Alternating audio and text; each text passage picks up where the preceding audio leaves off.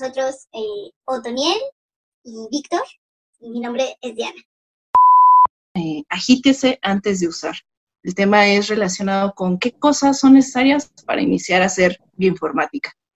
Antes de comenzar de lleno a, explorar qué elementos creen y creemos este, en realidad que necesitamos para hacer bioinformática, eh, pues quisiera que se presentaran. Entonces, ¿cómo están, Vic, Otto? Hola, hola. Eh, bien, bien, gracias. Todo bien. Muy, muy contentos de estar acá. empezando nuevas etapas, nueva etapa. A ver qué tal nos va. Nos va a ir chido. Nos, nos, tiene que ir chido. Da nervio.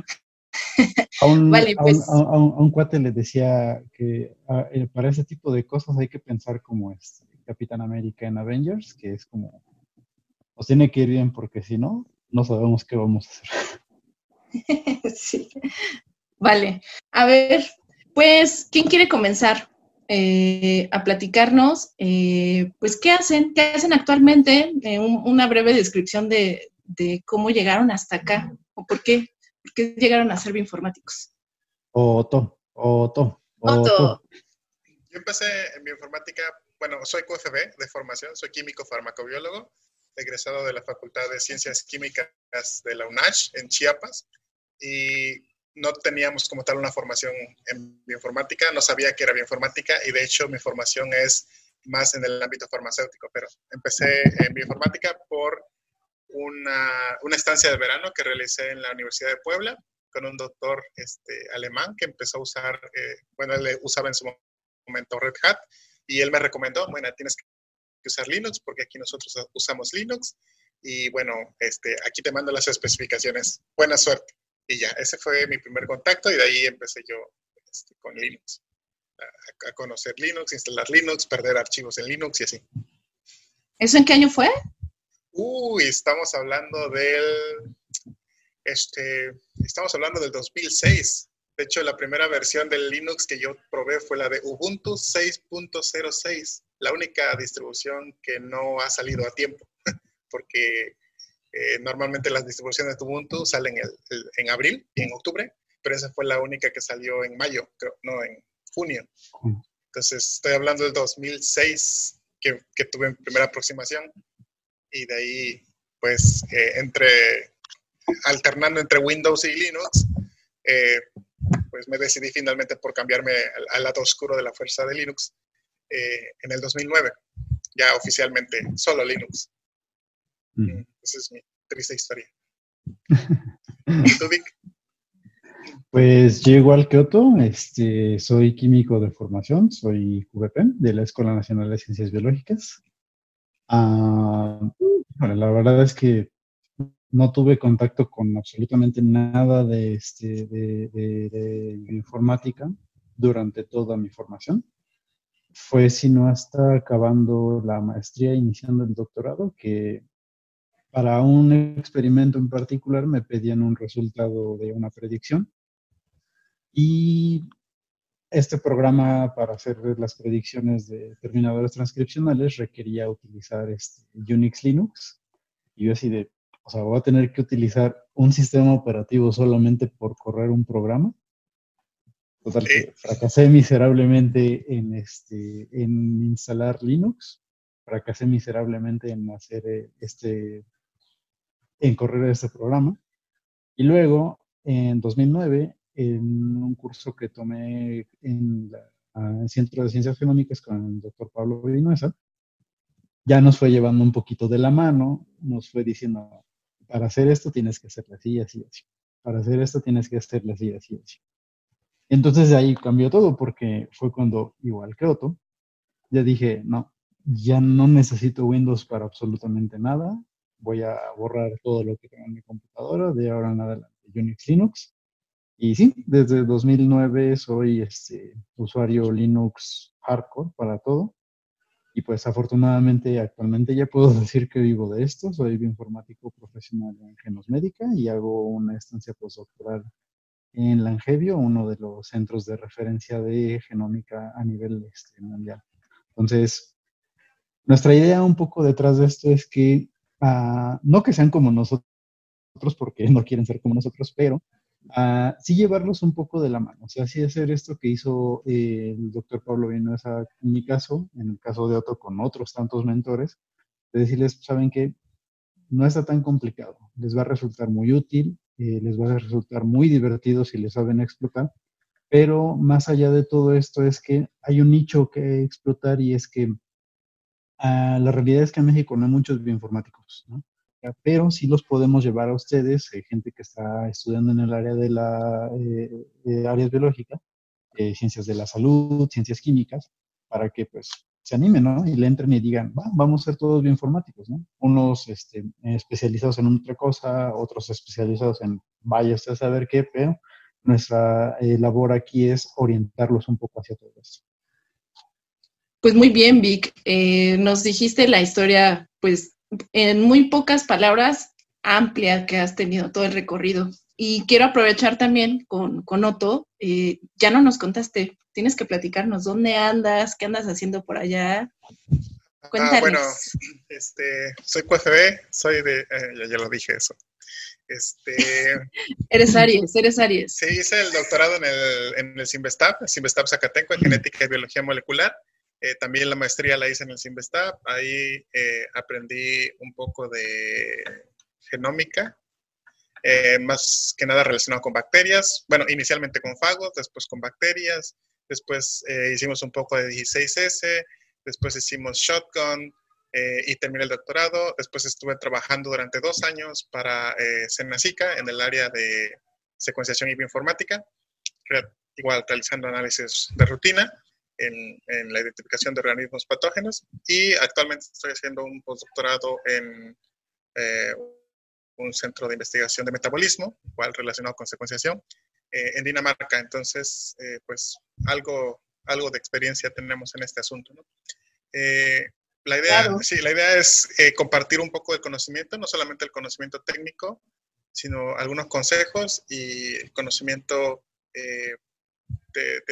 también de experiencia que se viene adquiriendo en cuanto a algunos pequeños detalles eh, que, muchas veces no, no se mencionan en los, en los, tutoriales, ¿no? O sea, uno puede poner una pregunta en BioStar y esperar dos meses a que te respondan, cuando en realidad te están ignorando porque es algo muy sencillo de, de, de solucionar. Y tú dices, ah, ¿cómo no lo vi antes? Pero ese pequeño detalle tú no lo notas porque no tienes ese, ese camino y es, ese, antecedente de que la misma experiencia te va enseñando.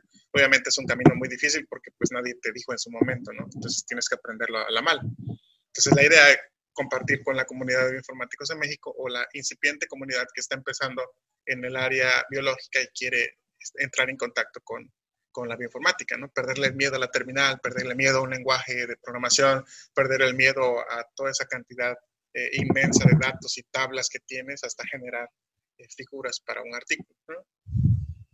Sí, pues eh, justo, eh, me encanta lo que dijeron, en resumen, es compartir la experiencia, hacer una comunidad, ¿no? En conjunto con los que van iniciando, también los que tal vez están a la mitad del camino, ¿no? Pero en esto que es bioinformática y ayudarles en el, no solo en la parte técnica, como dice, dice Otto, es nutrirlos también de experiencias que, que inclusive son de hasta de relaciones humanas, ¿no? Y de ciertos skills que también son importantes, ¿no?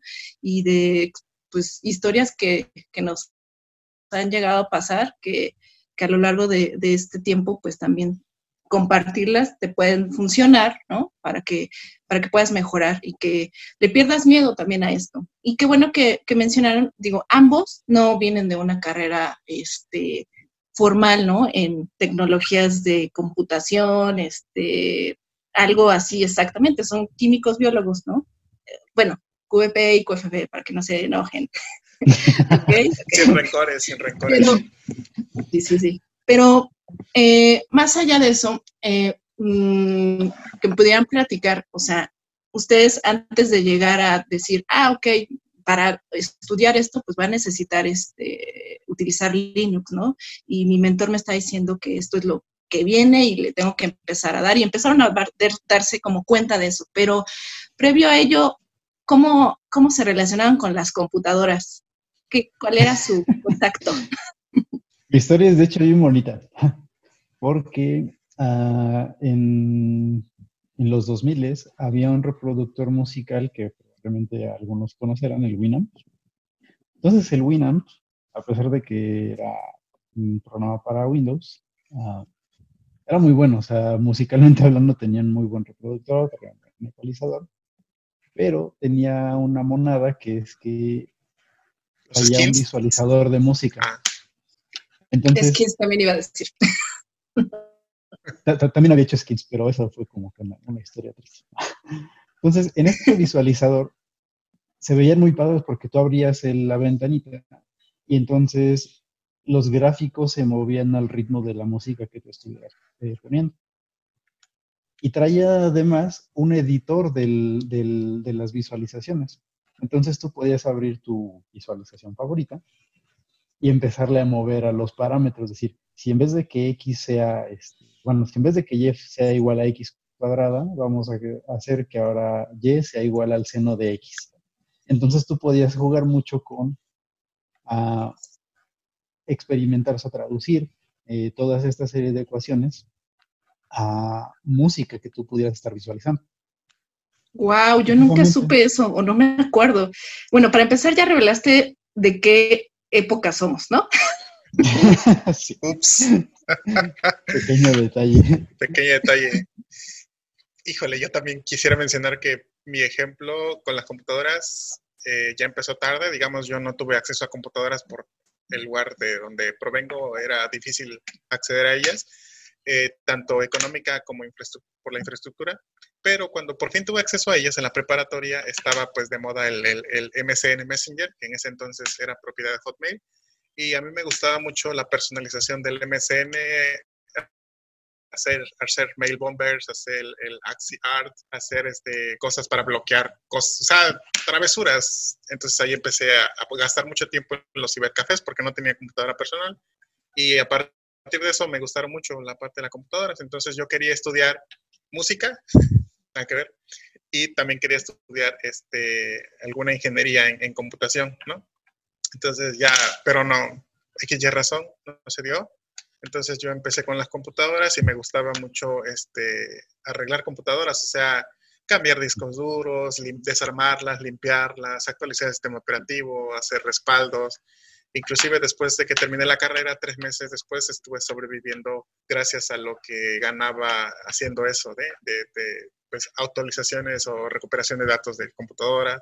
Eh, y yo no tenía una computadora propia, era lo curioso. Entonces, ya, sí, pero ya, ya tenía yo mi, mi, mi panel de, de, discos de instalación y cosas este, de dudosa este, calidad. No digas más, no digas más. hasta ahí. Pero este, lo hacía, entonces a partir de ahí me gustaba mucho la, la, parte de la computadora, ¿no? la computación. Y empecé a meterme a la parte del hardware, ¿no? de, de modificar cosas, ¿no? de actualizar, mover. Entonces, a partir de ahí. Oigan, y, eso finalmente es una parte de que creo que mucho de la parte científica es donde nace este, esta curiosidad, ¿no? Y, la curiosidad este, está también vinculada en que te interese cómo resolver, cómo solucionar ciertas cosas, ¿no? Eh, en el caso de, bueno, pues con la tecnología, pues estuviste más afín, con tú en, en, cierto momento de tu vida y, y se nos dio el momento en el que, pues, bueno, tú, tenían que, utilizar, ¿no? Estos este, aparatejos, ¿no? Pero, este, digo, ya, ya estando eh, y ya entrando un poco más al tema de agítese antes de usar, es decir, ¿qué necesitamos para, qué necesitamos mezclar, ¿no? Para, para, ¿cuál sería la receta, ¿no? Para llegar a ser bioinformático con base en lo que ustedes han visto. Eh, entonces, antes de comenzar con que me dijeran qué elementos, a mí lo que me gustaría saber es qué es lo que les eh, agrada más de ser bioinformático, qué es como que lo que disfrutan más, ¿no? Que dicen, esto es lo mío, sí, por eso estoy aquí. Y ya después nos vamos ahora sí a, poner los elementos.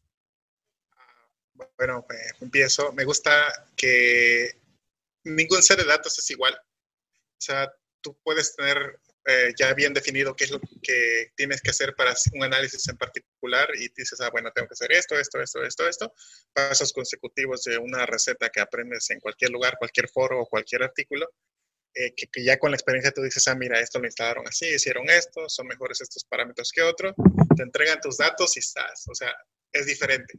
algo pasa, la calidad es diferente, los metadatos son diferentes y hay que darle vuelta y hay que tener bien en claro qué es lo que se va a hacer. O sea, no es solamente este, tienes que analizar los datos, ahí está, sino que tienes que tener en claro qué quieres obtener esos datos antes. Y, y, eso cambia todo, o sea, eso cambia todo, a pesar de que son los mismos datos, el mismo tipo de datos, a final de cuentas son letras, son, entonces eh, las letras son la misma de plantas, de humano, pero la pregunta a responder cambia todo, o sea, cambia todo y es diferente. Entonces vas a hacer un simple mapeo de planta, no es lo mismo que un mapeo de bacterias, ¿no?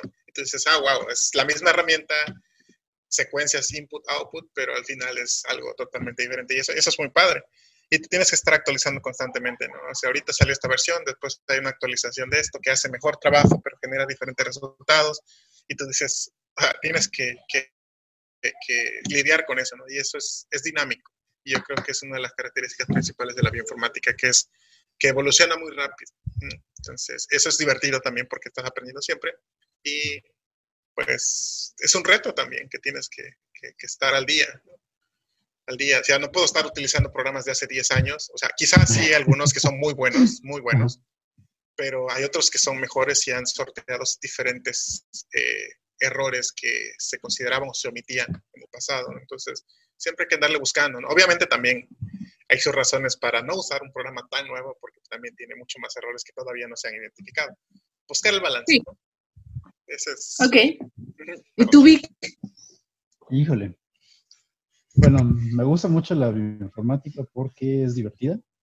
O sea, literal puedes este, cuando abres el código de algún programa, puedes encontrarte con que algún programador dejó por ahí un mensajillo oculto. O el solo hecho de lograrle entender es como de, ah, pues está chido, ¿no? O sea, yo químico que jamás me enseñaron a programar, estoy entendiendo cómo funciona un programa que es, este, es eh, no sé, nada que ver con lo que me enseñan. Me gusta también, por ejemplo, que tiene una aplicación directa. ya en algún otro capítulo les contaremos este, acerca de casos reales. En uno de los que más me gusta, en donde trabajo, tuvimos la oportunidad de cambiarle completamente la vida a un paciente. Y eso está bien chido porque es cuando dices, a lo mejor gano poquito, a lo mejor no.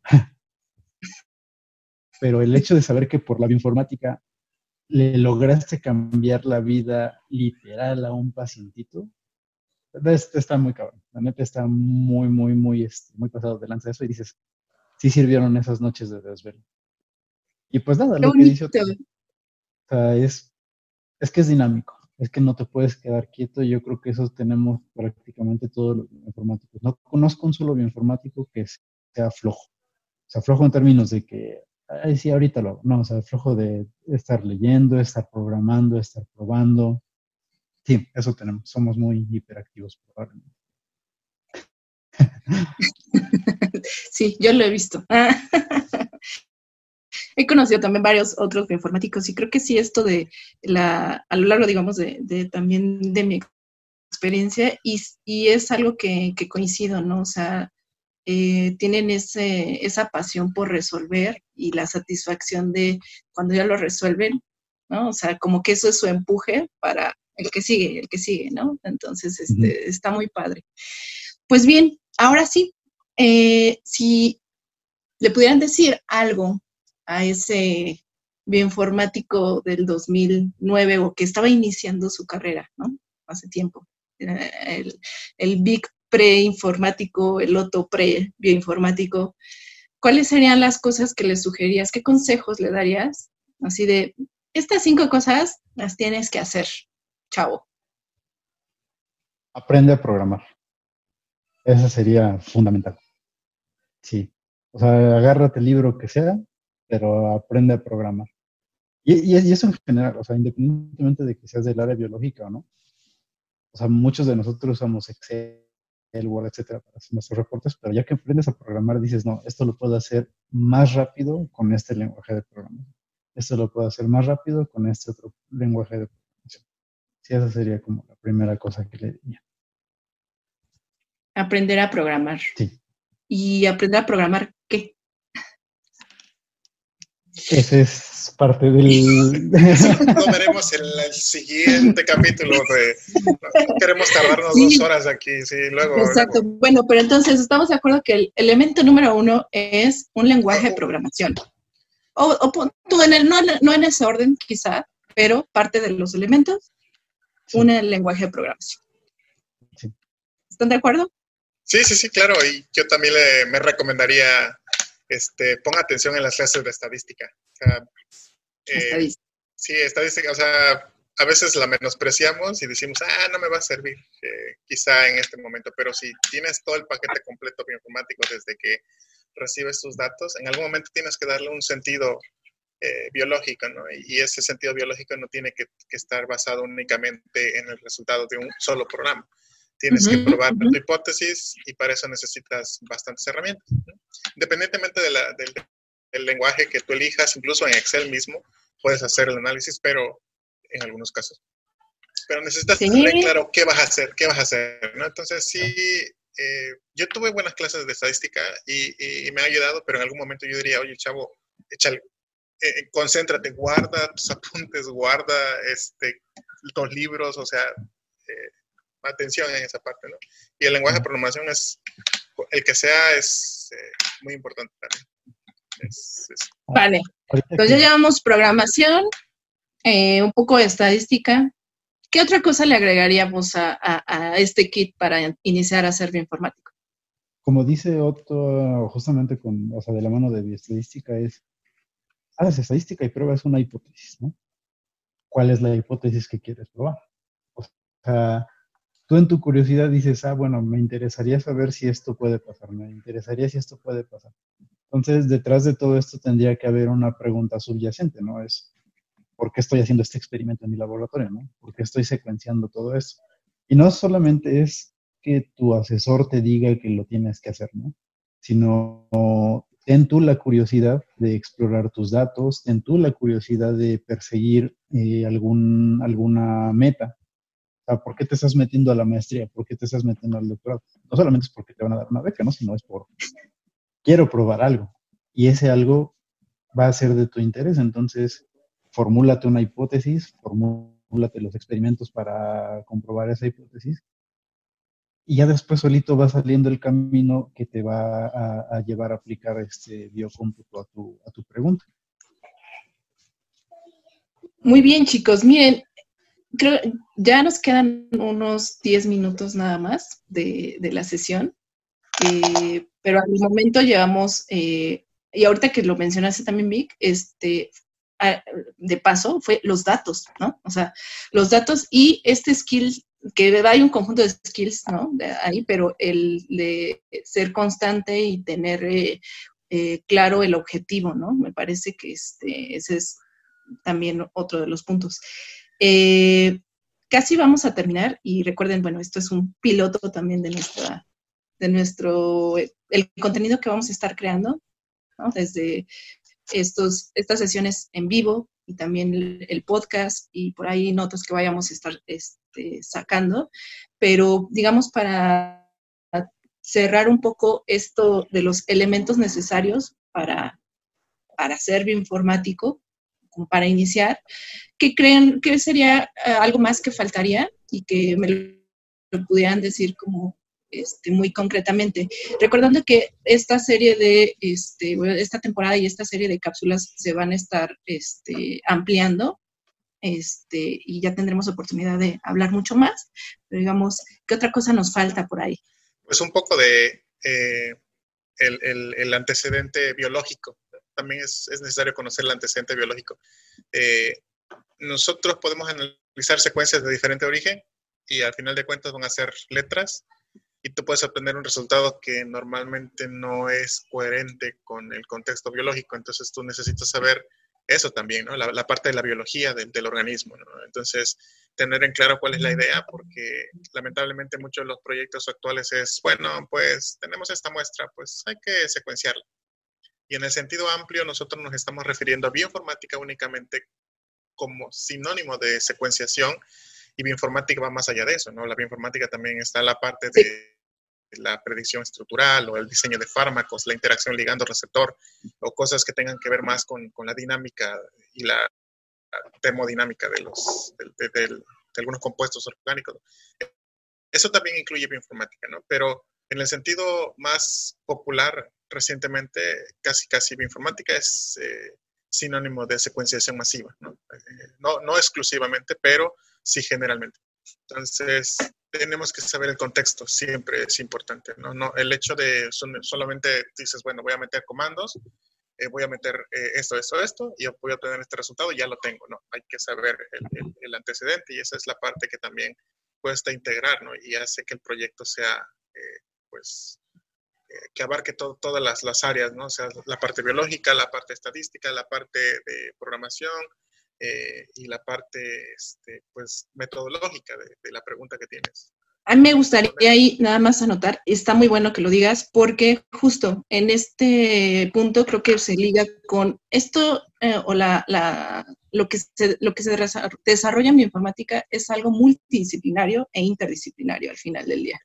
Entonces vas a estar en comunicación con diferentes áreas y el bioinformático no es el todólogo, o sea, sí hace muchas cosas, sí es importante que tenga el contexto, pero híjole, o sea, sí, sí es importante todo un grupo, ¿no? Digo, estoy pensando en, en el mundo ideal, yo lo sé, pero este, bueno, este, pensar que, justo es un, es un tema que involucra muchas áreas y, que la multidisciplinariedad este, permite también el éxito de, proyectos de, esta índole, ¿no? De informática y, de nuevo, ah, enfocado ahorita nada más hacia genómica. Ya tendremos que hablar después qué es biología computacional, biocómputo y todas esas otras, ¿no?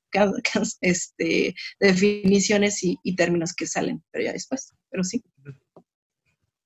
¿Tú querías decir algo, Vic? Eh, no, nada, que este. No, lo, lo, resumió todo muy bien este Otto. Realmente creo que no, no se nos están yendo puntos este, eh, en cuanto a qué es lo que necesitamos para iniciar. Más bien sería como redondear, ¿no? necesitamos una pregunta, necesitamos datos que pueden venir de bases de datos o de los experimentos que estemos haciendo en nuestro, en nuestro laboratorio. Antecedentes. O sea, necesitamos el antecedente de la literatura, el antecedente de otro programa que se haya utilizado, una computadora, eventualmente, ¿por qué no? y pues echarle a andar, ¿no? O sea, yo creo que nuestro mensaje principal para esta sesión es, si nosotros pudimos, ustedes ¿no? O sea, es un camino largo, es un camino bonito, pero no tiene por qué ser un camino este, eh, espantoso. Lamentablemente, el hecho de ver números, de ver ventanitas negras, de ver letra, letra, letra, letra, lo hace muy poco amigable para los biólogos de formación que están acostumbrados a salir al campo, a colectar muestras, a trabajar en el laboratorio. Pero no, realmente pues es algo bonito y que les puede traer mucho, entonces este, pues, hay que entrarle. Ya después de todo esto es, requerimos nuevamente una pregunta, datos, antecedentes y muchas ganas de trabajar. Sí, y digo, ahí se complementan muchas otras cosas, pero creo que eso es lo esencial, ¿no? Eh, porque pues sí, equipo y cómo gestionas ese equipo y muchas chunches más que ya, que ya platicaremos. Eh, pero si no parte de por qué y qué tienes, o sea, se vuelve todavía más complejo, ¿no? No, no tienes rumbo. Exactamente. Se vuelve algo medio filosófico esto.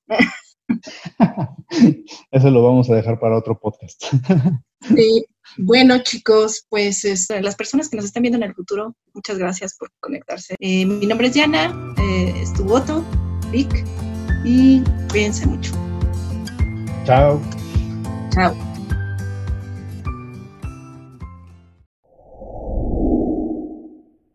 Pues bien, este fue el primer episodio de AT Genomics, el podcast. Si te gustó, compártelo y síguenos en todas las redes sociales como arroba ATGenomics.